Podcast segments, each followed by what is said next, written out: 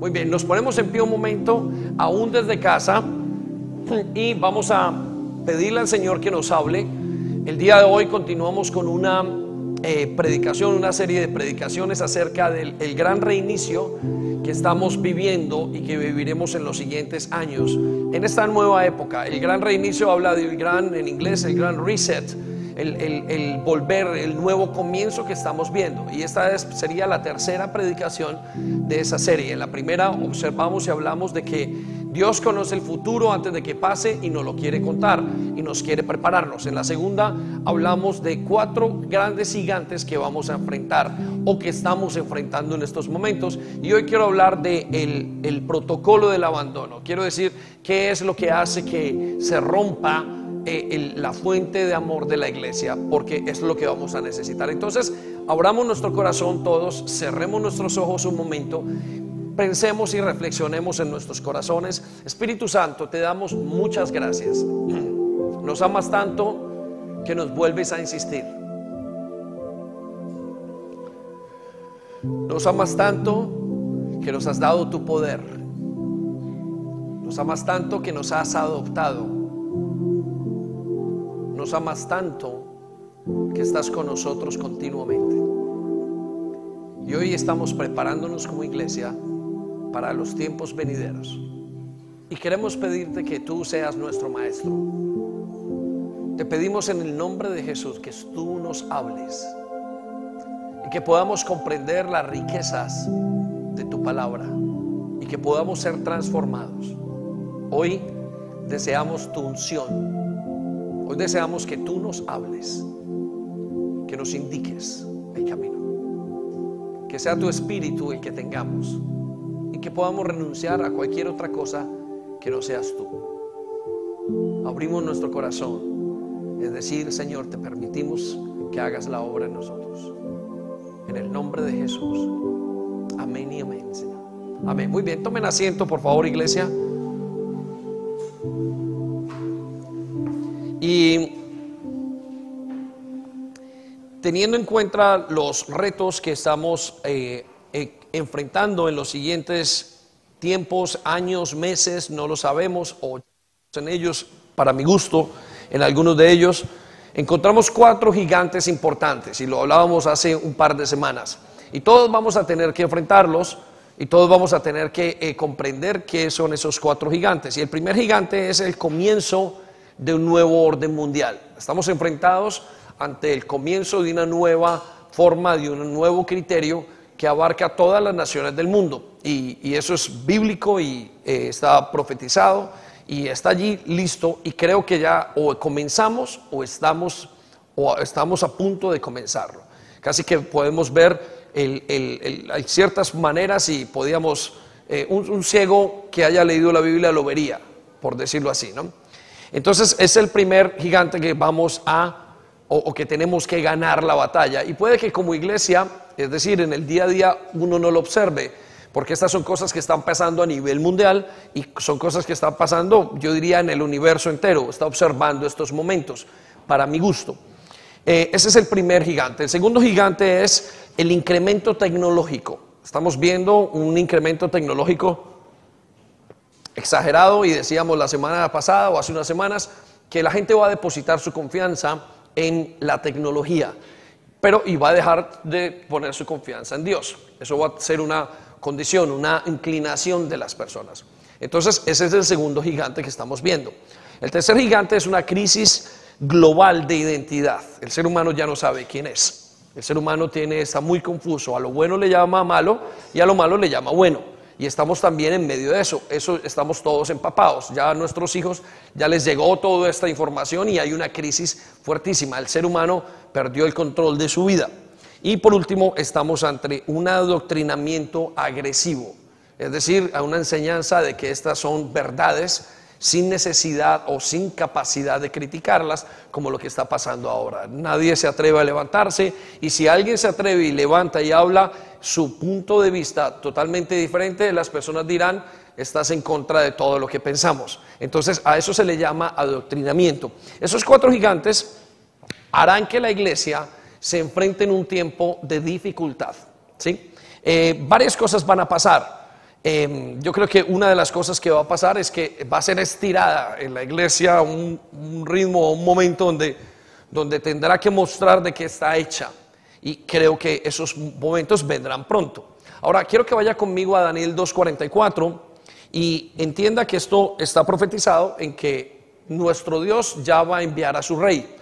Y nos dice en Daniel 2.44 en esta paráfrasis, sin embargo, en esos días, y nos preguntamos en cuáles días, creemos que son estos y muchas de las personas que están alrededor nuestras, pastores, gente entendida de la palabra de Dios, observan y decimos, entre ellos nosotros que lo seguimos decimos, parece que son esos días. Escuche lo que pasará. El Dios del cielo enviará a un rey que reinará para siempre y al que nadie podrá vencer. Al contrario, Él será el que destruya a los otros reinos. Creemos que está muy pronto la venida de nuestro Señor. Creemos que estamos muy cerca de que Él venga a poner ese gobierno. Y desde cualquier perspectiva, si, si alguien, si Él no viene, si ese ser sobrenatural no viene a poner control sobre esto, nosotros estaríamos en total declive y dañaríamos y no tendríamos un futuro. Y eso no es una visión fatalista, creo que es una visión muy realista conforme a lo que vemos. Entonces, la iglesia se está enfrentando en muchos cambios. Varios de los cambios, por ejemplo, en cómo hacer misión, cómo alcanzar a otros. Ahora nosotros tenemos unas maneras de alcanzar a gente online o en, línea que a través de las reuniones y eso lo está experimentando la iglesia, está experimentando una manera diferente de alcanzar y de llevar el amor de, Dios a otras personas. Pero también vamos, eh, tenemos otros retos como entender cuál es la voluntad de Dios para estos tiempos. Ahorita que hablamos de la vacuna, la gente se pregunta qué es lo que tenemos que hacer. ¿Me la pongo, no me la pongo? Es un planteamiento y hablaremos de eso en un momento, pero es otro reto de la iglesia. Y la iglesia somos nosotros. Tenemos que preguntar qué es lo que pasa. Tenemos que nosotros discernir cómo es y qué es lo que tenemos que hacer en estos tiempos. Pero también vamos a enfrentarnos a, adaptarnos ante un nuevo sistema, eh, nuevas corrientes de pensamientos y eh, sobre todo vamos a tener que encontrarnos frente a un gran reto. Y creo que es el reto más importante, permanecer unidos. ¿Por qué es el más importante? La unidad porque ese es uno de los retos que más va a tomar eh, o que más va a, a verse dentro de la vida espiritual o dentro de la vida cristiana. Quiero que vaya conmigo a Mateo 16, versículo 18, y comprenda estas tres verdades para llevarlo a pensar en esto que estamos hablando. Eh, escuche las palabras del Señor Jesús. Él dice, sobre esta iglesia, él dice yo, Jesús, sobre esta iglesia edificaré, sobre esta roca edificaré mi iglesia. Y las puertas del Hades no prevalecerán contra ella. Aquí encontramos tres verdades. Yo quiero que usted anote, las piense, las recupere, las tome. Tres verdades importantes. La primera verdad es que el Señor Jesucristo iba a ser una iglesia, formó una iglesia. Él tiene una iglesia, nosotros, el grupo de personas que él iba a llamar a estar juntos y a ese pueblo se le llamaría iglesia. La segunda verdad que encontramos acá es que la iglesia iba a ser llevada a las mismísimas puertas del Hades. el Hades es el infierno, es el lugar de los muertos. Es decir, la iglesia del Señor va a ser pasada por momentos muy, muy difíciles que Él compara con las puertas del Hades. Pero la tercera verdad es más interesante y dice, más sin embargo, o pero, estas puertas o la iglesia, esas puertas no prevalecerán sobre la iglesia. Es decir, la iglesia se mantendrá. Entonces vemos esas tres verdades. Jesús edifica su iglesia. Segundo, la iglesia ha, de ser llevada a momentos de mucha dificultad. Pero tercero, la iglesia va a sobresalir de esos momentos y de esa dificultad. Entonces, con esto en mente y con lo que estamos enfrentando nosotros en este momento, tenemos que entender qué es lo que destruye a la iglesia. ¿Por qué? Porque em, la iglesia tiene una característica muy similar. Cuando la iglesia es perseguida, se multiplica. Cuando la iglesia es golpeada, crece. Entonces, la iglesia solamente se daña desde adentro hacia afuera. La persecución no la detiene. Vemos los casos como en China o en países donde musulmanes, árabes, en países donde no permiten el Evangelio y lo que vemos es que persiguen la iglesia y como resultado la iglesia se esparce y se pone grande y se pone hermosa. ¿Sí? Y, tiene unos fundamentos especiales. Eso es lo único y eso pasa eh, eh, peculiarmente con la iglesia. Pero entonces la iglesia si se detiene y si se destruye es de adentro, desde nosotros mismos. Por eso, en estos momentos que estamos enfrentando, en este gran reinicio, la iglesia tiene que estar muy bien parada, muy fuerte para enfrentar los momentos, porque creo que uno de los más grandes enemigos de esos momentos es el cristianismo, es el evangelio. El evangelio supone un planteamiento frente a la filosofía humana que destrona toda cosa y hace que el ser humano tenga que fijarse solamente en Dios. Por eso pone en peligro toda cultura de un nuevo orden mundial, toda cultura de una, eh, un, adoctrinamiento, pone en peligro todo lo que el mundo supone que es correcto para estos momentos. Por eso lo que es perseguido es la iglesia. Entonces la iglesia tiene que estar muy bien. Ahora, ¿cómo va a ser perseguida la iglesia? Vuelvo y digo, desde adentro, desde adentro hacia afuera. Bueno, Pablo lo indica en un par de versículos que le voy a dar aquí. Anótelos, primera de Timoteo, capítulo 4, versículo 1, y dice, pero el Espíritu dice claramente que en los últimos tiempos se apartarán de la fe. Ahora, ¿quiénes se apartan de la fe? Aquellos que son creyentes. No se puede apartar de la fe a alguien que no sea creyente. Solamente el que esté en la fe puede apartarse. Dice que se apartarán de la fe y se convertirán en seguidores de ideas engañosas y de doctrinas diabólicas. ¿Qué quiere decir este versículo? Que en el final de los tiempos, o al final, o cuando ya vengan los tiempos de la venida del Señor, la iglesia se va a segmentar desde adentro. El segundo versículo que quiero llevarlo es lo que encontramos en Hechos capítulo 20, versículo 29, y nos dice que entrarán hombres como lobos rapaces que no perdonarán al rebaño. Entonces, todo esto tiene que ver con algo, tiene que ver con dividir la iglesia. Tiene que ver con dividir lo que Dios ha hecho. Que la iglesia que Dios dijo, el Señor Jesucristo, vino a ser, sea fragmentada por dentro, es decir, sea dividida. Repita conmigo, dividida. Más fuerte, dividida. Por eso, eh, cuando pensamos en esto, nos enteramos y tenemos que pensar en cuál debe ser nuestro contraataque. Y esto me lleva a pensar y a meditar en las últimas palabras o en la última oración que Jesús hace por su iglesia en, Juan capítulo 17. Juan capítulo 17 habla de las últimas palabras del Señor en la tierra en cuanto a la última conversación, donde Él se prepara a seguir adelante, dice Señor, bueno, ya voy donde tú estás, tú ya me estás llamando y quiero eh, arreglar las últimas cosas. Piensen esto, el, el Señor estaba en ese momento diciendo, ya me estás llamando a tu presencia y y quiero contarte algunas cosas para que dejemos esto preparado y yo pueda ir donde tú estás a continuar ese ministerio.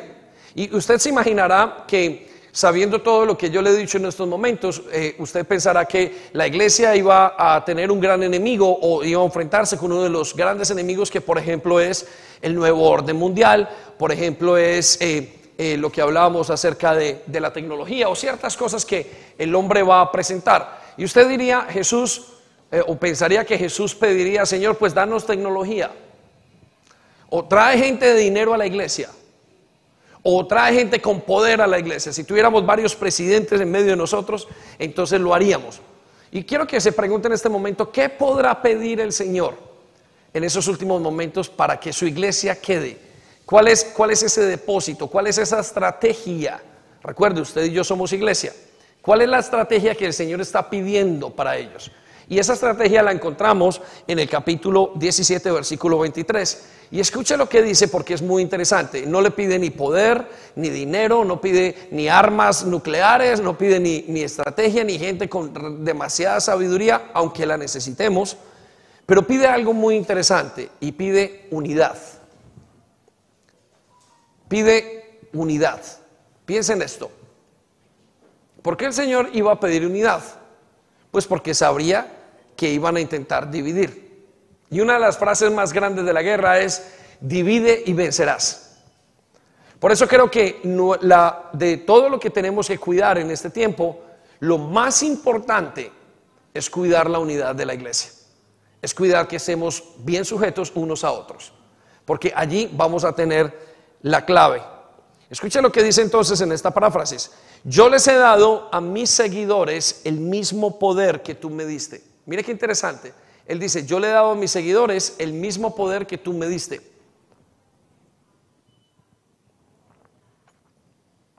Con el propósito de que se mantengan unidos. Repita conmigo, unidos. Mira qué interesante. Dice, yo le doy a la iglesia todo el poder para que estén unidos. No le dice, yo le doy a la iglesia todo el poder para que hagan lo que quieran, para que se inventen. No, para que estén unidos. Siguiente parte dice, para eso deberán permanecer unidos a mí, como yo estoy unido a ti. El Señor entonces espera que su iglesia esté unida. Si nosotros no estamos unidos, perderemos la batalla. No hay cómo enfrentar todo lo que tenemos adelante unos gigantes como los que son los que estamos enfrentando. Yo encuentro padres que me dicen y me hablan acerca de sus hijos, eh, padres que hablan acerca de, la amenaza que es las drogas, la amenaza que es el problema de identidad, la amenaza que es los trabajos, la amenaza que es el vivir totalmente separado de Dios. ¿Cómo podrán hacerlo? Y él dice, trayendo y estando unidos a Él como yo estoy unido a ti. O sea que la clave del, del triunfo en la vida cristiana es estar unido con Jesús. Mire, la clave del triunfo en la vida cristiana no es estar, no es saber mucho, no es llevar muchos años en la iglesia, es estar unido a Cristo, es estar en Cristo. Ahora, seguimos adelante con ese mismo versículo y dice, así la unidad entre ellos será perfecta. Repita conmigo, perfecta. perfecta. Note una cosa, nos habla de perfecto y cuando habla de perfecto habla de madurez. Si Él nos dice que la unidad va a llegar a ser perfecta, es porque hay unidad que no es perfecta. Hay gente que no está totalmente pegada. Hay gente que está un poquito aquí, un poquito allá, pero que están a punto de despegarse. Y Él dice, quiero que cuando ellos tengan ese poder que yo tengo, la unidad sea completa entre ellos. ¿Sí? Quiero, no se detenga allí, por favor, póngame atención y escuche lo que dice y los de este mundo entenderán que tú me enviaste. La obra de la iglesia es que puedan vencer el mundo, que puedan ah, vencer el sistema en el que vivimos. Entonces él dice, el Señor propone y dice, cuando ellos estén tan unidos en mí, entonces van a poder tener una unidad perfecta entre ellos. Ahí vencerán lo que tienen que vencer. Por eso la clave de la iglesia y el Señor no le da el dinero ni el poder ni nada. Él dice, lo tengo todo. Lo único que quiero es que ustedes estén unidos. Lo único que yo necesito es que la iglesia esté unida. Y de hecho, cuando la iglesia está unida, cuando hay gente unida entre ellos y hay una sola visión, entonces hay poder. La Biblia dice que qué tan dichoso es estar los hermanos juntos. ¿Recuerda ese, salmo? Dice, allí en ese lugar donde los hermanos están juntos, o sea, donde hay unidad, Dios envía bendición. Hay unción, hay bendición y hay vida eterna. Es muy interesante ese concepto. Donde hay unidad y los hermanos están unidos, entonces hay, hay, hay unción, o sea, poder, hay bendición, respuesta de ese poder y hay vida eterna, hay gente salvada. Entonces, cuando entendemos ese concepto, uno, la, la unidad cobra un sentido muy, muy grande para nosotros. Es básico que para enfrentar estos tiempos que vamos a enfrentar y que estamos enfrentando, estemos bien unidos. Esa es la parte que nos toca a todos. A usted no le toca saber de sociología, no le toca saber de finanzas, no le toca saber de sistemas. Usted puede estar limpiando la iglesia, sirviendo un café, predicando desde aquí y si está unido no hay problema. Seguimos para adelante. Es lo único que hay que hacer. Entonces, ¿cómo están sus niveles de unidad? ¿Dónde está usted pegado? Y creo que una de las cosas que pasan en este tiempo es que estamos entrando en un nivel de división en todos los aspectos. Políticamente hablando, usted ve gente dividida. Hay gente dividida por la vacuna, hay gente dividida por su concepto, hay gente dividida, entre si salgo o no salgo, entre si estoy o no estoy. Y eso está creando una polaridad o una polarización en el mundo entera. Y está entrando en la iglesia. Por eso la iglesia tiene que estar más unida que nunca, porque cuando golpeen, se va a dividir pero estando unida va a guardar toda dificultad que tenga. Entonces, veamos la última parte de este versículo porque me parece muy interesante. Entonces entenderán que tú me enviaste, y aquí viene, y que los amas tanto como me amas tú. Cuando estamos unidos a Dios, cuando estamos unidos entre nosotros, experimentamos el amor de Dios. El amor de Dios se experimenta cuando estamos en un mismo sentir y en una misma visión. Por eso es súper importante que la iglesia aquí y allá y los que nos escuchan sepan que es a través de la unidad que podemos llevar esto a cabo. Ahora, ¿por qué es tan importante entonces en este tiempo específicamente? Porque creo que la división está viniendo del temor. El temor causa muchísima división. El temor hace que la gente no piense, el temor hace que la gente tome decisiones equivocadas. Vaya conmigo un momento a Mateo capítulo 24, versículo 10. Y escuche lo que dice de los tiempos venideros. Nuevamente vuelve a decir el Señor Jesús, muchos se apartarán de mí, se traicionarán unos a otros y se odiarán. Escuche esto que es muy interesante. Y cuando habla de esos muchos, volvemos a decirlo, no es la gente de afuera, es la gente de dentro, son los hijos de Dios. ¿Qué está diciendo los hijos de Dios? Que muchos, no son pocos, muchos se apartarán de mí. O sea que un día, estuvieron junto a Él. Un día caminaron con Cristo, un día Cristo los salvó, un día Cristo hizo la obra en ellos, un día Cristo comenzó la obra de transformación. Esos que muchos un día Dios hizo todas esas cosas, terminarán traicionándose y se odiarán. ¿Por qué? Porque les faltó unidad. No les faltó mensaje, no les faltó iglesia, no les faltó equipos, no les faltó nuevas oportunidades, les faltó unidad pegante. Fallaron y se quedaron en la mitad porque no fueron capaces de unirse. Se dejaron entrar o picar o morder de un espíritu de división. Se dejaron quitar, se dejaron llenar sus mentes de división, tal como Judas fue llenado con el Señor Jesucristo. Él les tenía muy claro que para dónde iba el Señor Jesús, pero su corazón se llenó de división. Los hogares se llenan de división, todo se llena de división. Escuche lo que dice el versículo 11. Entonces aparecerán muchos falsos profetas. ¿Cómo van a aparecer estos falsos profetas o dónde van a trabajar si no tuvieran el lugar donde trabajar? Los falsos profetas trabajan en sitios donde hay inseguridad. ¿Por qué? Porque como no están unidos, van a haber puertas para entrar la división. Y engañarán a mucha gente. Por supuesto, ya vamos a ver por qué la van a engañar. Versículo 12, quiero que pongan muchísima atención en este versículo. Léalo conmigo en un momento y dice, abundará el pecado por todas partes. ¿Qué tiene que ver la unidad con el pecado? Bueno, la unidad, en lo que une a la iglesia es el amor. Y donde hay pecado, el amor sobreabunda. Donde hay amor, cubre multitud de pecados. Por consiguiente, si no hay amor, entonces el amor no sobreabunda, entonces hay pecado. ¿Lo comprenden?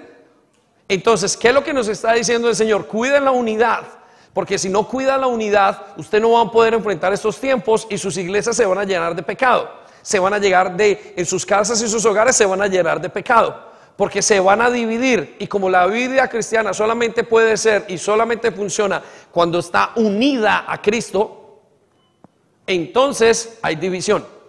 Y si hay división, hay pecado. Y aquí viene el punto y dice, y el amor de muchos se enfriará. Entonces, ¿qué es lo que hace que el amor de la gente se enfríe? Es la división. La gente se divide y se enfría porque se dividen de la visión de Dios. Dios le da visión a la iglesia, Dios le da la visión al, ser humano a través de su palabra, a través del molde de su casa, de lo que tiene que hacer. Y cuando hay, cuando hay división, entonces el ser humano se enfría en su amor. No es capaz de seguir. ¿No ha visto usted que ahora hay un gran enfriamiento del amor? Piénselo desde, este, desde esa perspectiva. Entonces, ahora que tenemos, el temor está actuando de sobremanera, está dejando una población deshumanizada. ¿Sabe que este virus que estamos viendo es uno de los virus más inhumanos que hay? ¿Por qué? Porque la gente piensa con tanto temor, no es ni siquiera lo que pasa, es lo que ellos creen que pasa. Y están tan nerviosos que ni siquiera pueden tocar. Recuerdo la historia del de el VIH cuando encontraron y eh, Diana o Diana el, el Diana, las, eh, eh, la, eh, el príncipe Carlos, la princesa, fue, tocó a uno de los hombres, a una persona, un niño que tenía sida en los Estados Unidos. Y fue un gran cambio para toda la población, porque creyeron, había, era tan deshumanizante la enfermedad que creaba una polarización en la gente. Era como si la gente fuera diferente. ¿Sabe que si usted ahora no tiene una máscara, usted es el enemigo? ¿Usted es el irresponsable? Sea el planteamiento que usted tenga. Es tanta la deshumanización que vivimos en este momento que han dicho que usted puede llamar y decir que su vecino lo está haciendo mal. ¿A qué niveles hemos llegado que los mismos hogares, y esto es una cosa que pasó en Barcelona, y hacen, eh, nos contaba el pastor de Barcelona, uno de los testimonios, eh, hacen que su familia se separe porque no están de acuerdo en cómo están manejando la situación en este momento. En ese momento de acuerdo a lo que ellos piensan frente a la situación o a la pandemia que estamos viviendo. Entonces, quiero invitarlos a una cosa el día de hoy, y es que identifiquemos si estamos infectados por este virus. Creo que más grande que el virus, y lo decimos después, cuando comenzó la, la pandemia, más grande o más fuerte que el virus físico que hay, es el virus del temor. Y ese virus está trayendo el virus de la división. Y la iglesia tiene que prepararse, porque es lo que utilizará el reino, el, el, anticristo y por lo que es lo que pasaremos antes de que venga el Mesías. Por eso es importante que usted y yo entendamos. Ahora, quiero que cuando identifiquemos esto, quiero llevarlos a una, un simple concepto. Y es, nuestra lucha no es contra carne ni sangre. No estoy hablando de usted ni estoy hablando de mí, aunque todos hayamos sido tocados. Pero yo quiero invitarlo a que usted examine su casa, su hogar, su vida, eh, que examine su manera de ver las cosas, su iglesia. Porque en la medida que entendemos esto nos vamos fortaleciendo más. Entonces, a partir de esto que le voy a decir, vamos a hablar de cuatro síntomas de una persona que ha sido contaminada con el espíritu de división. Y al final quiero invitarle a que renunciemos, porque creo que eh, Satanás y el enemigo va entrando en nuestros hogares para dividirlos.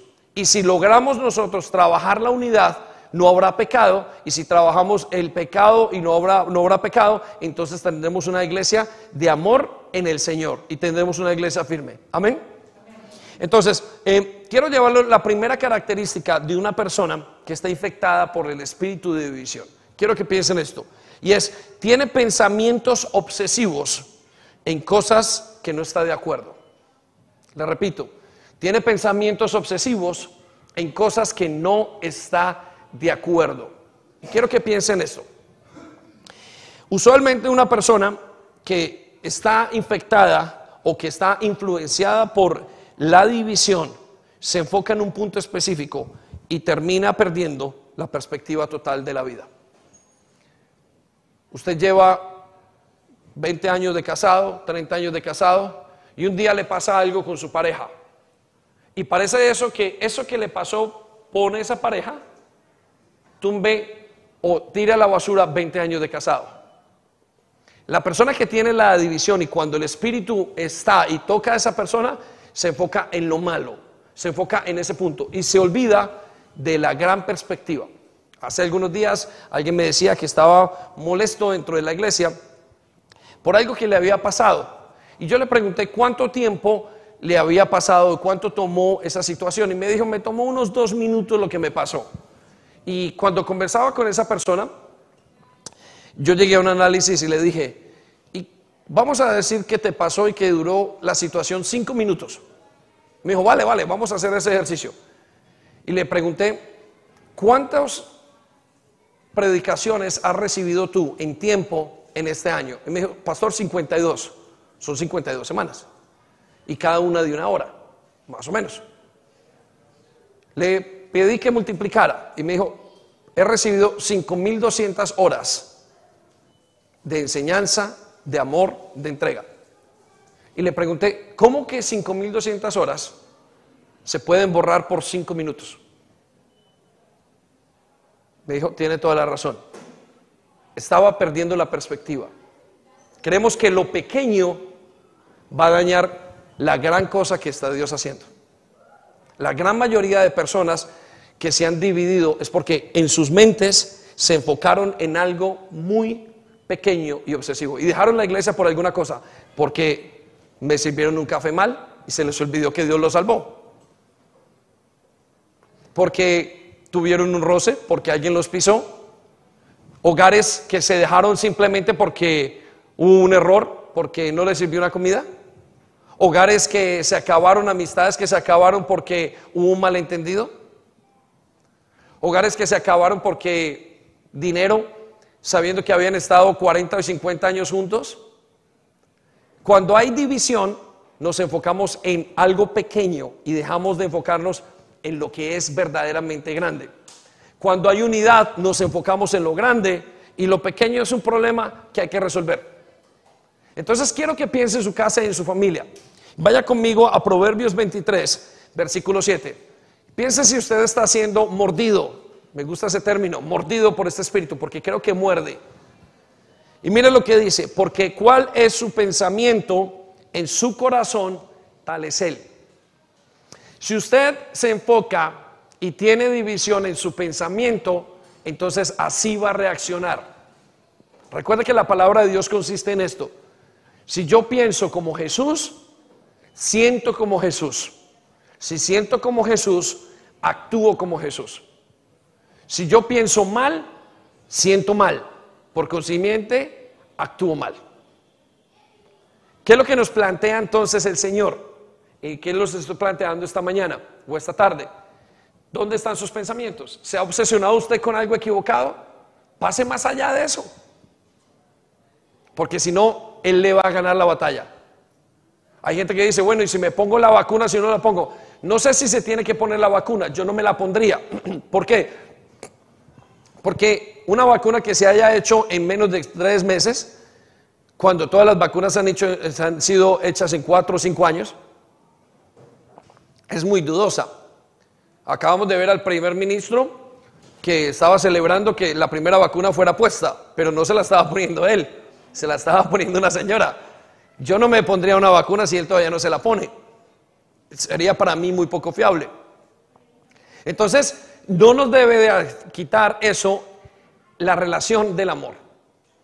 ¿Se ha dejado usted quitar la relación del amor por eso? Cuando usted tiene un pensamiento enfocado en algo, es un pensamiento divisivo. Y cuando ese pensamiento divisivo viene a su vida, es decir, tiene dos visiones, usted es inestable en todos sus caminos. Vamos a saltar a Santiago capítulo 1, versículo 8. Y escuche lo que dice. El hombre de doble ánimo, el hombre que piensa, el hombre de dos visiones, es inconstante en todos sus caminos. Si el pensamiento, y usted es de los que está enfocado en una cosa muy pequeña y se le olvidó lo demás en el cuadro, quiero decirle que puede estar siendo mordido por ese espíritu y contaminado. Y ese espíritu lo que va a hacer es alejarlo de Dios. No hay un espíritu de parte que no sea de parte de Dios que acerque al hombre con Dios. Olvídese de eso. Si hay algo y hay un pensamiento obsesivo que lo saca de una iglesia, es para alejarlo de Dios. Ese es el combate. ¿Por qué? Porque su éxito y mi éxito en la vida cristiana es estar unidos con el Señor. Entonces piensen esto. ¿Hay en su casa pensamientos divisivos? Ahora le voy a dar esta perspectiva con el mismo versículo, pero quiero que vaya conmigo a la nueva traducción viviente y escuche lo que dice acerca del hombre con pensamiento divisivo. Su lealtad está dividida entre Dios y el mundo y son inestables en todo lo que hacen. Cuando el pensamiento y cuando el espíritu de división toca a una persona, lo que hace es ponerlo en deslealtad con Dios. Por eso esto es tan interesante y por eso es que es una herramienta tan fuerte para dañar a la iglesia desde adentro. Nuestros enemigos, entre comillas, aquellos que persiguen la iglesia, no hacen más que darnos ánimo. Pero nuestras propias inseguridades nos hacen pensar mal. Y ahí es donde causamos división. ¿Qué ha perdido usted por estar dividido? ¿Perdió algo usted porque lo mordió el espíritu de división? ¿Qué tal si su hogar lo perdió por eso? ¿Qué tal si sus padres que fueron divorciados perdieron el hogar por la división? Muchos de ellos ni siquiera lo saben. Muchos de nosotros ni siquiera lo sabemos porque hemos estado en esos momentos y digo, ¿qué será lo que los dividió? Era un espíritu de división, porque la unidad me hace trabajar juntos. Amén. Por eso lo que tenemos que hacer es aprender a pensar correctamente. Mire, pensar correctamente es muy importante. La verdad es que no sabemos pensar. Creemos que sabemos pensar, pero no nos detenemos a pensar qué pensamientos tenemos. Piense en lo que está pensando. La gran mayoría de veces usted tiene un pensamiento que le corre rápido en su mente y es un pensamiento equivocado. Y hay gente que dice, ¿qué pasó? Le dije algo que no debía decirle, pero ¿cómo se lo dijiste? No pensé. Porque no pensamos antes de hablar, no pensamos antes de pensar, o no pensamos cuando estamos pensando. Estamos simplemente siendo autómatas, siendo inconscientes de lo que pensamos. Por eso la clave nos da en Proverbios capítulo 4, versículo 3. Cuida tu mente. Quiero pensar esto, que si en este momento y tú identificas, sí, yo la verdad es que estoy obsesionado en una sola cosa, y, estoy como ahí quieto y eso me está creando hasta amargura, renuncia a ese pensamiento porque hay, estás, puedes de estar influenciado por un pensamiento de división. Entonces, ¿qué es lo que nos dice la palabra de Dios? Dice, cuiden su mente más que nada en el mundo. Póngale atención a lo que está pensando. Más que nada en el mundo. ¿Por qué? Porque ella tiene la fuente de la vida. De la mente sale cualquier cosa, lo bueno y lo malo, las decisiones. Si la iglesia quiere estar preparada para lo que va a venir, tiene que cuidar sus pensamientos. Porque usted va a escuchar las noticias y le van a decir 1500 cosas. Usted va a escuchar a sus amigos, le van a decir, abre el WhatsApp y le dicen una cosa. Y tiene que aprender a pensar, porque si no piensa bien se va a llenar de temor, se va a llenar de división. Y por eso hay gente que ha dicho, uy, yo no voy, yo no hablo, yo no digo. Yo me quedo aquí porque están llenos de temor y de división. Pero ¿qué pasa con los policías que están sirviendo? ¿Qué pasa con los doctores que están sirviendo? ¿Qué pasa con los constructores que sirven y están trabajando y no están enfermos? ¿El virus no va a, la policía? Usted entra, sabe que usted entra, y esto lo he dicho a gente que ha trabajado y ha pasado por la policía, ha entrado y no ha visto ni una máscara, ni siquiera ha visto el gel. Qué raro, no se enferman. ¿Es por qué? Porque estamos bajo una, un dardo de temor. Por eso usted hasta siente temor de, ¿y si hago esto, qué pasa? Quiero invitarle a que renuncie a ese pensamiento. Déjeme le llevo a la segunda síntoma de una persona o de una persona que está bajo la influencia divisiva o de un espíritu. Tiene un deseo profundo de apartarse o alejarse. Se lo repito, una persona que está influenciada bajo el espíritu de división tiene un deseo profundo de apartarse o alejarse. Piensen esto. ¿Qué hace? ¿Qué es lo primero que pasa? Hay un alejamiento físico. Cuando hay un divorcio, no se vuelve ni a ver. ¿Conoce usted a alguien que haya pasado por un divorcio, en medio de ese divorcio, en la situación, y si tiene el espíritu de división, nunca vuelve a ver a esas personas? Pasan los años y no ven a los padres, pasan los años y no ven a los hijos. Cuando queda mal, es un espíritu de división. Porque si no fuera un espíritu de división, estarían juntos. Mira, hemos terminado mal o no ha funcionado, pero continuemos hablando. ¿Qué le pasa a la gente en la iglesia cuando por alguna razón el espíritu de división lo saca? Uno lo, pastor, yo lo quiero mucho, pero la persona se aleja totalmente, porque el propósito es alejarlo.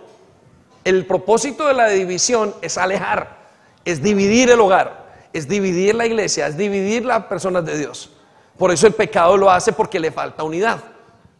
Tiene ese poder. Y eso lo vemos en Génesis capítulo 3, versículo 8. Vamos a ver a la, a la primera gran división que hubo de parte en la historia de la humanidad y es la división entre Adán y Dios. Y mire lo que pasó, es exactamente esto. El espíritu lo hace a la persona esconderse, alejarse. Por eso cuando una persona está mal se aleja y no quiere volver, le da vergüenza, lo condena. Y fue lo mismo que habló con Adán. Pero estoy seguro que si usted renuncia y lo trabaja, usted no tiene que alejarse. Eh, hay personas que están mal emocionalmente ellos y sienten que se tienen que alejar del mundo. los lleva hasta la depresión y creo que es un espíritu, porque Dios no los ha alejado y Dios los sigue aceptando. La iglesia está hecha para personas que tienen circunstancias con el pecado. Aquí está la respuesta, aquí está la vacuna. Pero ¿por qué sienten hasta deseo de alejarse para no tomar la vacuna de Dios en su pecado? Se pondría más fácil la vacuna de afuera que la del Señor. Es interesante, ¿no? Escucha lo que pasa en Génesis capítulo 3, versículo 8. Dice, y oyeron la voz de Yahweh Dios que se paseaba en el huerto al aire del día. Y el hombre y su mujer se escondieron de la presencia de Jehová. Cuando hay división, hay deseo de alejarse y de esconderse. ¿Qué habían pasado en ese momento? Se habían escondido. Cuando una persona se ha dividido de Dios por el pecado, como le pasó, quiere esconderse, no quiere volver. No quiere presentarse delante de Dios, no quiere orar, no quiere estar. Eso es lo que daña a la iglesia por dentro. ¿Nota usted cómo se daña? Escuche lo que dice, y se escondieron entre los árboles del huerto. Más Yahweh, el Dios del, del cielo, llamó al hombre y le dijo, ¿dónde estás tú? El Señor ya sabía dónde estaba versículo 10, él le respondió, le respondió, oí tu voz en el huerto y tuve miedo porque estaba desnudo y me escondí. Ese espíritu hace que nosotros creamos que estamos desnudos y nos, hace a través del miedo desprotegidos y por eso nos escondemos de Dios. ¿Se ha escondido usted? ¿Se ha intentado alejar? uy, se siento como que me quiero separar, yo no quiero estar más con este hombre, ya no quiero estar como estaba, uy, me encantaría que se fueran mis hijos, uy, me encantaría no estar con la gente de la iglesia, uy, me encantaría, es un espíritu de división. Uy, yo tengo unas ganas de encerrarme a que no me vean y nunca más y una cosa con el mundo. Y ese espíritu de división hace que la, la venga lo que se llama la amargura. Entonces piensen esto. Vuelvo y digo, la gran batalla que tengamos que venir o enfrentar tendrá que ser unidos, porque es los enemigos son grandes, porque el reto es muy grande. Por eso, antes de tomar una decisión basada en lo que vemos, en lo que pensamos, o basado inclusive en el sentimiento profundo de irme, tenemos que parar y pensar entender qué es lo que Dios quiere hacer. Quiero que vaya conmigo a Primera de Corintios, capítulo 13, versículo 12, donde nos dice el Señor que nosotros los hijos de Dios no tenemos que alejarnos, le podemos ver cara a cara. Usted no tiene que alejarse, usted es un hijo de Dios. Dios lo ha salvado, Dios lo ha justificado, Dios lo ha traído para que esté con él. Mire, cuando Dios escogió a los apóstoles, nos dice la palabra de Dios que dijo, escogió a Juan, a Mateo, escogió a Pedro, para que estuviesen con Él, para estar juntos. Dios no escoge a alguien para estar dividido. Y ustedes y yo hemos sido escogidos por Dios. La iglesia es escogida por Él mismo, traída por Él mismo para que estemos con Él. La clave es que estemos con Él. Por eso el enemigo intenta por todas las maneras el separarnos de Dios. Escucha entonces lo que dice Pablo a la iglesia de Corintios. Ahora conocemos a Dios, por eso hay que pensar, no tomemos decisiones basadas en nuestras inseguridades. Ahora conocemos a Dios de manera no muy clara, es decir, no sabemos bien todo lo que pasa, como cuando nuestra imagen se ve reflejada en un espejo oscuras. Pero cuando todo sea perfecto, repita conmigo, perfecto, más fuerte, perfecto. Podré, dice, podré ver a Dios cara a cara. Ahora lo conozco de manera imperfecta, pero cuando todo sea perfecto podré conocerlo en como Él me conoce a mí. Déjeme, yo le traduzco esto, un momento. Dios dice que ahora no vemos a Dios en todo, pero llegará el momento donde le veamos cara a cara. Y yo creo que eso es hablando de nuestra salvación. Pero también quiero decirle que es muy aplicable a toda situación con Dios cuando hay una división. Ahora no entiendo qué pasa, no sé por qué me regañaron, no sé por qué me dijeron, no sé por qué me pasa esto, no sé por qué estamos luchando con esto, pero más adelante lo voy a entender. El espíritu de división hace que usted tome una decisión ya y se aleje y se aparte y se divorcie y quite todo lo que tiene que hacer y se aleje de todo, porque es una decisión ya, ya me quiero alejar, no aguanto más. Pero ¿por qué no entiendes que puedes esperar y que la situación que ves ahora se ve como en tinieblas, se ve como opaca, pero cuando Dios la muestre, va a ser otra cosa totalmente diferente. Dios va a revelar la verdad. Las personas que están mordidas por un espíritu de división, porque alguna razón en algún momento les tocó, deben de esperar y decir, Señor, muéstrame, porque lo que yo estoy viendo es el punto pequeño. Por eso tengo un deseo grande de alejarme. Pero cuando Dios lo muestra, cambia toda la perspectiva. Amén. Entonces, esperemos a que Dios nos revele. No lo entendemos, pero podemos esperar porque Dios nos va a mostrar las cosas en el momento. Entenderemos por qué. A lo mejor usted no entienda por qué le dieron un regaño, a lo mejor usted no entienda por qué está pasando por esta situación, a lo mejor usted no comprenda qué es lo que está pasando con su esposo, con su esposa, con su hijo, con su hija, con su amigo, con su amiga. Pero en un momento, si usted ora, va a ver a Dios cara a cara y va a poder entender la perspectiva de Dios. Puede que no sea la que usted quiera, pero la perspectiva de Dios es mejor que todas nuestras perspectivas. Quiero entonces llevarlo al tercer síntoma de una persona que está dividida o que la ha mordido o que ha sido influenciada por el espíritu de la división. Y es, siente un deseo profundo de transmitir el desacuerdo o la insatisfacción a otros. O sea, tiene muchas ganas de murmurar, tiene muchas ganas de quejarse. ¿Y por qué es tan importante esto, el no quejarse? Bueno, porque esa necesidad que yo tengo de quejarme sobre algo es una insatisfacción. Cuando yo estoy insatisfecho y me quejo, es como decirle a Dios, Dios, tú no has sido bueno conmigo. Quiero que vaya conmigo a números capítulo 14, versículo 2, y le voy a explicar esto de esta manera. Y en ese momento el pueblo de Israel está a punto de entrar en la tierra prometida. Escúcheme en esto, y estando en la, en la puerta de la tierra prometida, tienen temor y comienzan a quejarse delante de Dios. Y cuando una persona se queja, hay maldición, porque está haciendo ingrato y está haciendo o diciendo que Dios no es quien dice que es. Y al decir quien Dios dice que es, no dice que es, le está dando fuerzas al enemigo y autoridad para que tenga cosas o para que toque su vida. Se lo voy a explicar de esta manera, versículo 2. Todos ellos se pusieron a hablar mal de Moisés y de Aarón. Y decían, ojalá hubiéramos muerto en Egipto o aquí en el desierto. Escuche lo que dice, ¿para qué nos trajo el Señor a este país? Déjeme se lo digo, ¿para qué me trajo Dios? Señor, ¿para qué me diste hijos? ¿Para qué me das este trabajo? ¿Para qué me das esta iglesia? Señor, pero ¿por qué me tienes acá en este lugar? ¡Uy, qué rabia tengo! A veces me levanto en un momento y veo a mis hijos que han dejado algo desorganizado. Estos muchachos. Y no me doy cuenta que me estoy quejando de ellos. Y le estoy diciendo a Dios, ¿para qué me dice hijos? Y escuche lo que dice la siguiente parte. Para morir en la guerra y que nuestras mujeres y nuestros hijos caigan en el poder del enemigo.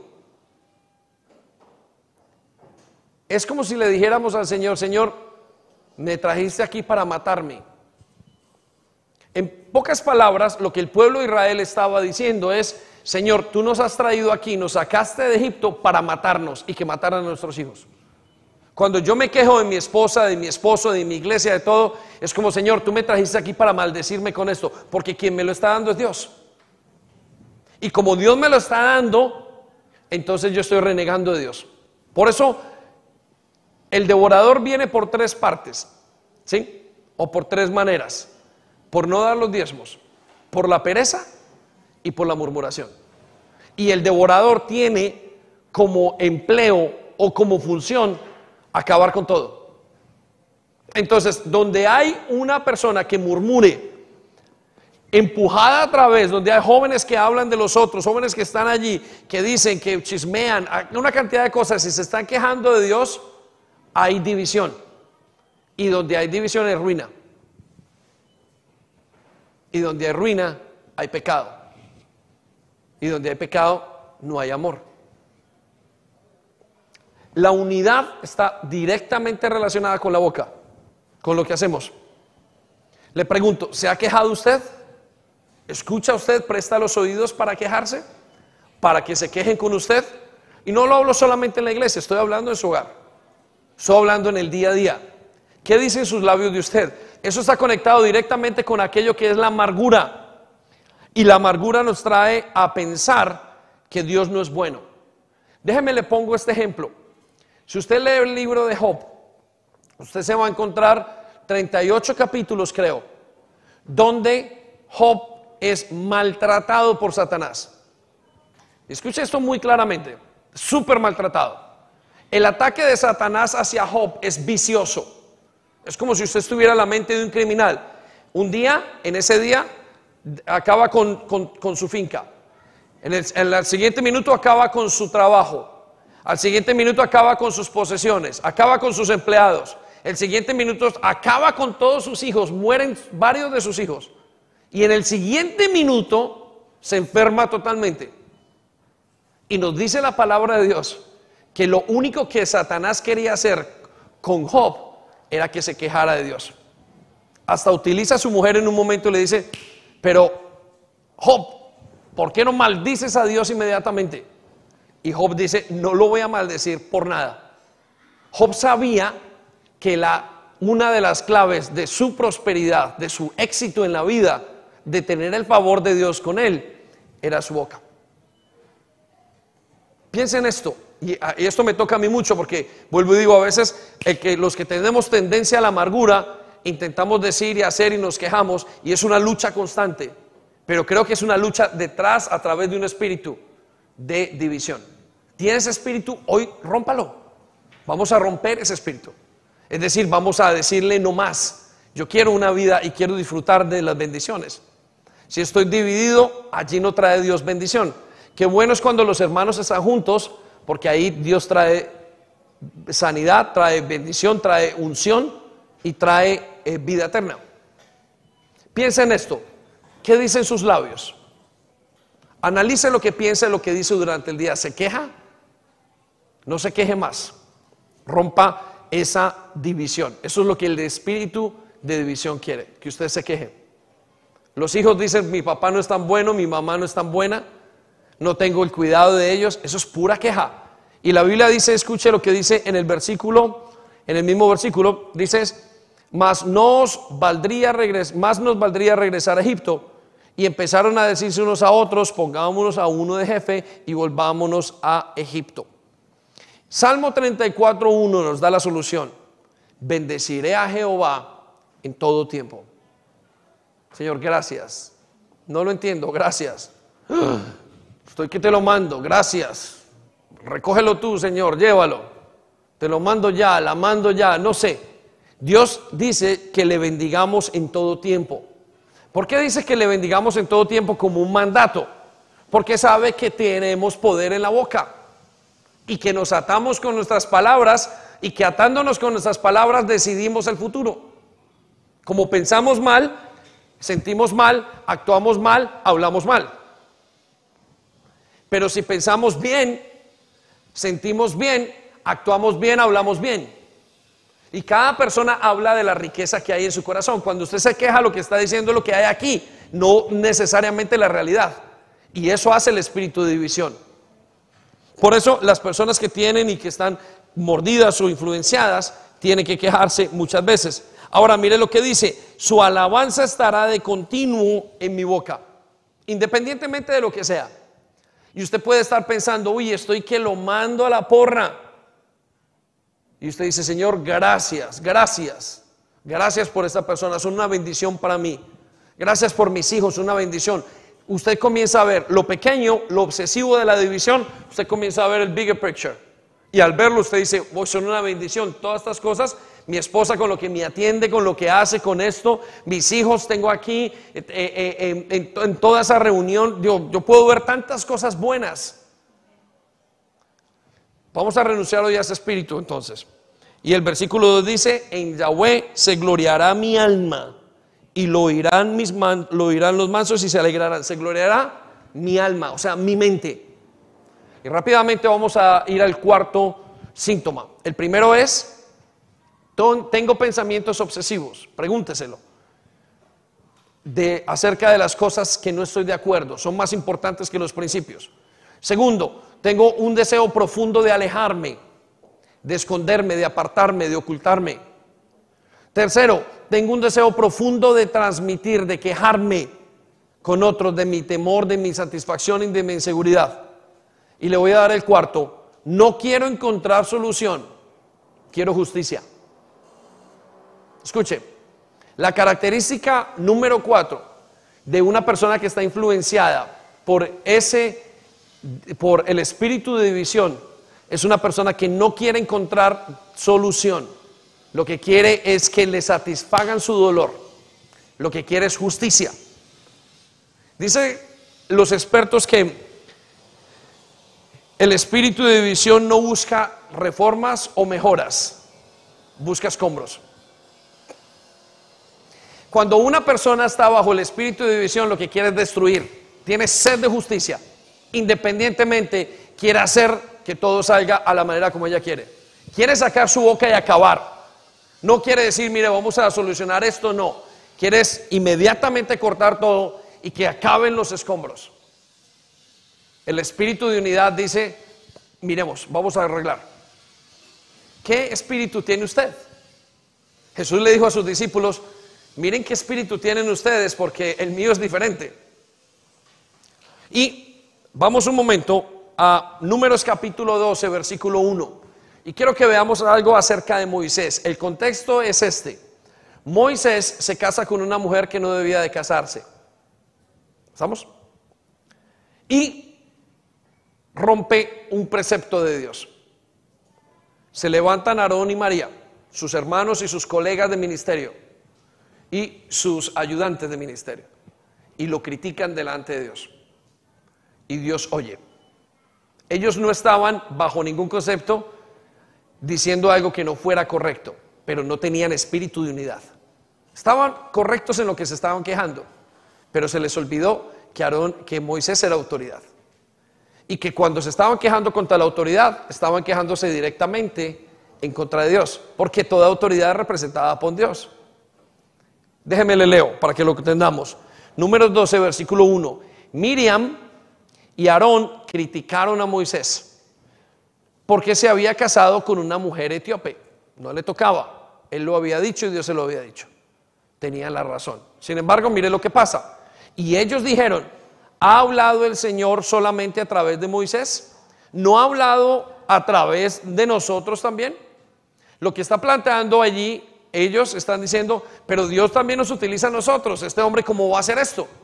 Tenían que, la razón, pero tenían ganas de justicia y ganas de venganza. No tenían espíritu de unidad. Hubieran dicho, uy, mi hermano acaba de cometer un error, vamos a hablar con él. Y él autoridad y él verá y mirará qué tiene que hacer. Pero el espíritu de división los llevó a cortar. Escuche lo que dice la palabra de Dios. Pero el Señor escuchó lo que decían. Lo tenaz es esto, el Señor escuchó lo que decían. Y no es la voz audible de Dios lo que había escuchado, era el, momento de escucharlos a ellos decir algo. No es que usted vaya a decir en silencio, Señor, ¿dónde no estás para yo quejarme? No, es que llegó al cielo ese concepto. ¿Por qué? Porque el mismo que había puesto a Moisés era Dios mismo.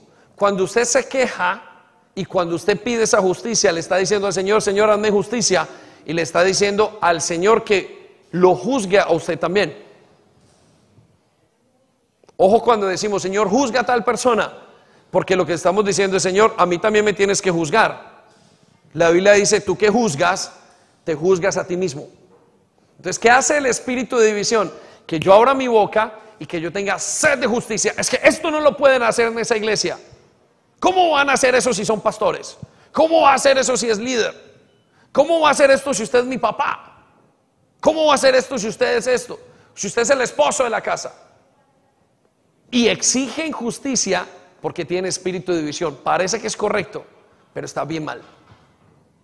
porque es una queja ante Dios. ¿Se ha dejado usted morder por ese espíritu? ¿Ha escuchado gente que le ha mordido? Renuncie. Lo único que tenemos que hacer es fácil. Yo mismo tengo que renunciar. Escuche el versículo 3 y esto lo sorprende muchísimo. Pero en verdad, Moisés era muy humilde, más humilde que cualquier otro en la tierra. Lo que le pasó a, Aarón y a María en ese momento, o a Miriam, era que se equivocaron, no tenían toda la perspectiva. Juzgaron a Moisés como si fuera un hombre altivo y dijeron, este se está creyendo más que nosotros y perdieron de vista el concepto. Voy a pedirle al piano que suba conmigo y vamos a orar.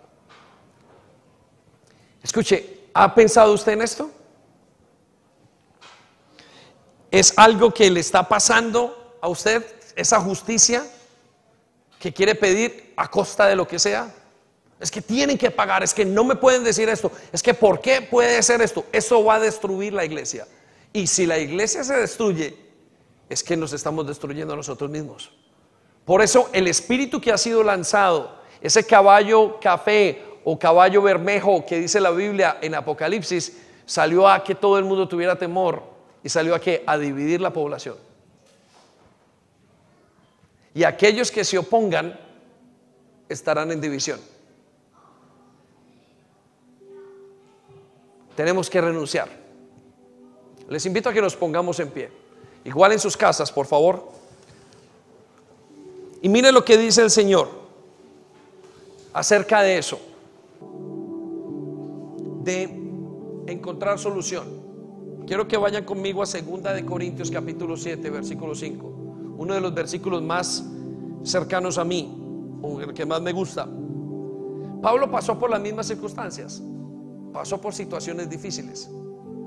Y nos cuenta que en medio de esa misión, en medio de ese viaje, escuche esto porque esto va a tener mucha sanidad. Cuando llegamos a Macedonia, nos dice él, no hubo descanso para nosotros. Los grandes hombres de Dios tampoco tuvieron descanso. Y enfrentamos conflictos desde todos los lados, con batallas por fuera y con temores por dentro. Él también sintió lo mismo. Batallas por fuera y temores por dentro. Yo le pregunto una cosa. ¿Acaso usted no ha hecho cosas equivocadas? Por supuesto que sí. ¿Por qué pedimos justicia para los demás y nos condenamos a nosotros? Es el espíritu de división. Pero Pablo dijo, mira, voy con problemas por dentro, conflictos por dentro, conflictos por fuera, batallas por fuera y temores por dentro. El versículo 6 nos da la clave. Pero Dios, quien alienta a los desanimados, nos alentó. Iglesia, aprende el agravio. Aprendamos a llevar el agravio. Tenemos una decisión. Y yo les decía, en un matrimonio hay mil razones para divorciarse. Apaga la luz muy tarde, ronca por la noche, se va muy tarde, se va muy temprano, duerme del lado izquierdo, duerme del lado derecho, deja los zapatos en orden, en desorden, hace chistes malos, hace chistes buenos. Para irse, para dejar la iglesia, hay miles de razones. La música, el café, está muy lejos, está muy corto para separarse de Dios hay miles de razones. Mis pensamientos, no me siento bien. Y en todas les voy a decir una cosa. Solamente hay una razón para estar juntos. La lealtad.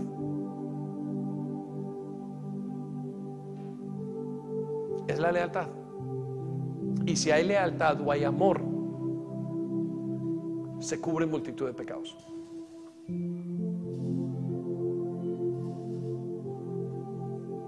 Hay mil razones para salir y dividirse y solo una para estar unidos, el amor. Colosenses 3:14 dice, Pero lo más importante de todo es que se amen a unos a otros, porque el amor es los que los mantiene perfectamente unidos. Hay miles de razones para tirar la toalla y solamente una para estar y es la lealtad. Y la lealtad es amor. Lealtad a Dios, lealtad al compromiso, amor a Dios, amor al compromiso, amor en ese momento. ¿Qué espíritu hay dentro de ti? Quiero invitarte a que cierres los ojos. Y conforme a lo que vamos hablando, arriba y abajo, pienses, ¿qué espíritu hay en mí? Señor, gracias por este día. ¿Será que estoy siendo influenciado por un espíritu de división? Hoy te doy gracias porque tú terminas el reinado demoníaco en mi vida el día de hoy. Yo renuncio, dile al Señor, yo renuncio al espíritu de división y yo recibo el espíritu de unidad.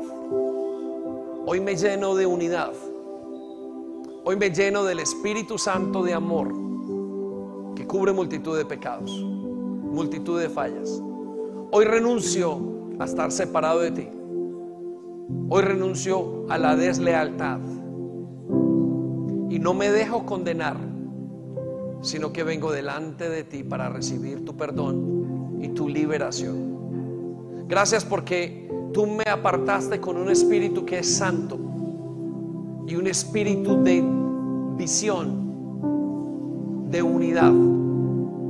Tú no me has dado un espíritu de división. Entonces entiendo que viene de afuera, que no soy yo solamente, sino que es una influencia que viene sobre mi vida.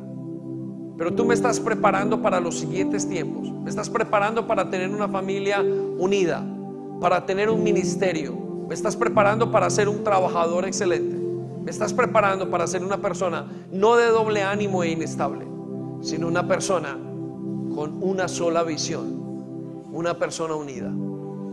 Hoy yo levanto mis manos a ti, te invito a que los levantes. Tomando aire en el nombre de Jesús, renunciamos y con este acto de levantar las manos y de rendición a ti, te decimos, Señor, aquí estamos. Envístenos con unidad, porque muchos son los gigantes y muchos son los retos que tenemos en la vida. Pero solamente unidos a ti podremos ganar y podremos enfrentarlos. En el nombre de Jesús.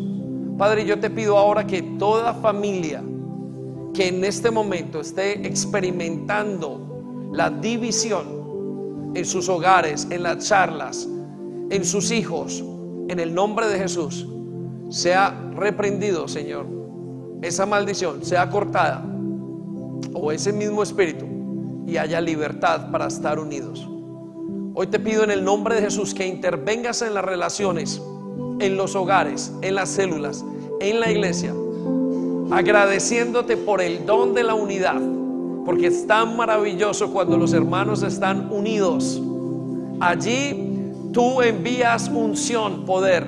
Allí envías bendición, respuesta al poder. Y allí envías salvación que es vida eterna.